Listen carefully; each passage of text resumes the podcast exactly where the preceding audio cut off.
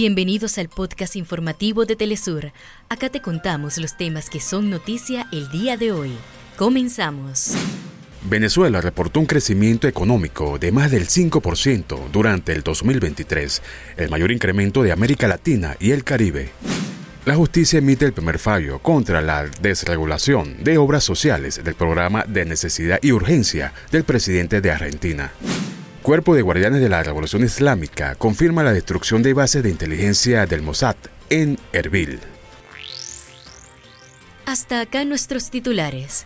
Para más información recuerda que puedes ingresar a www.telesurtv.net.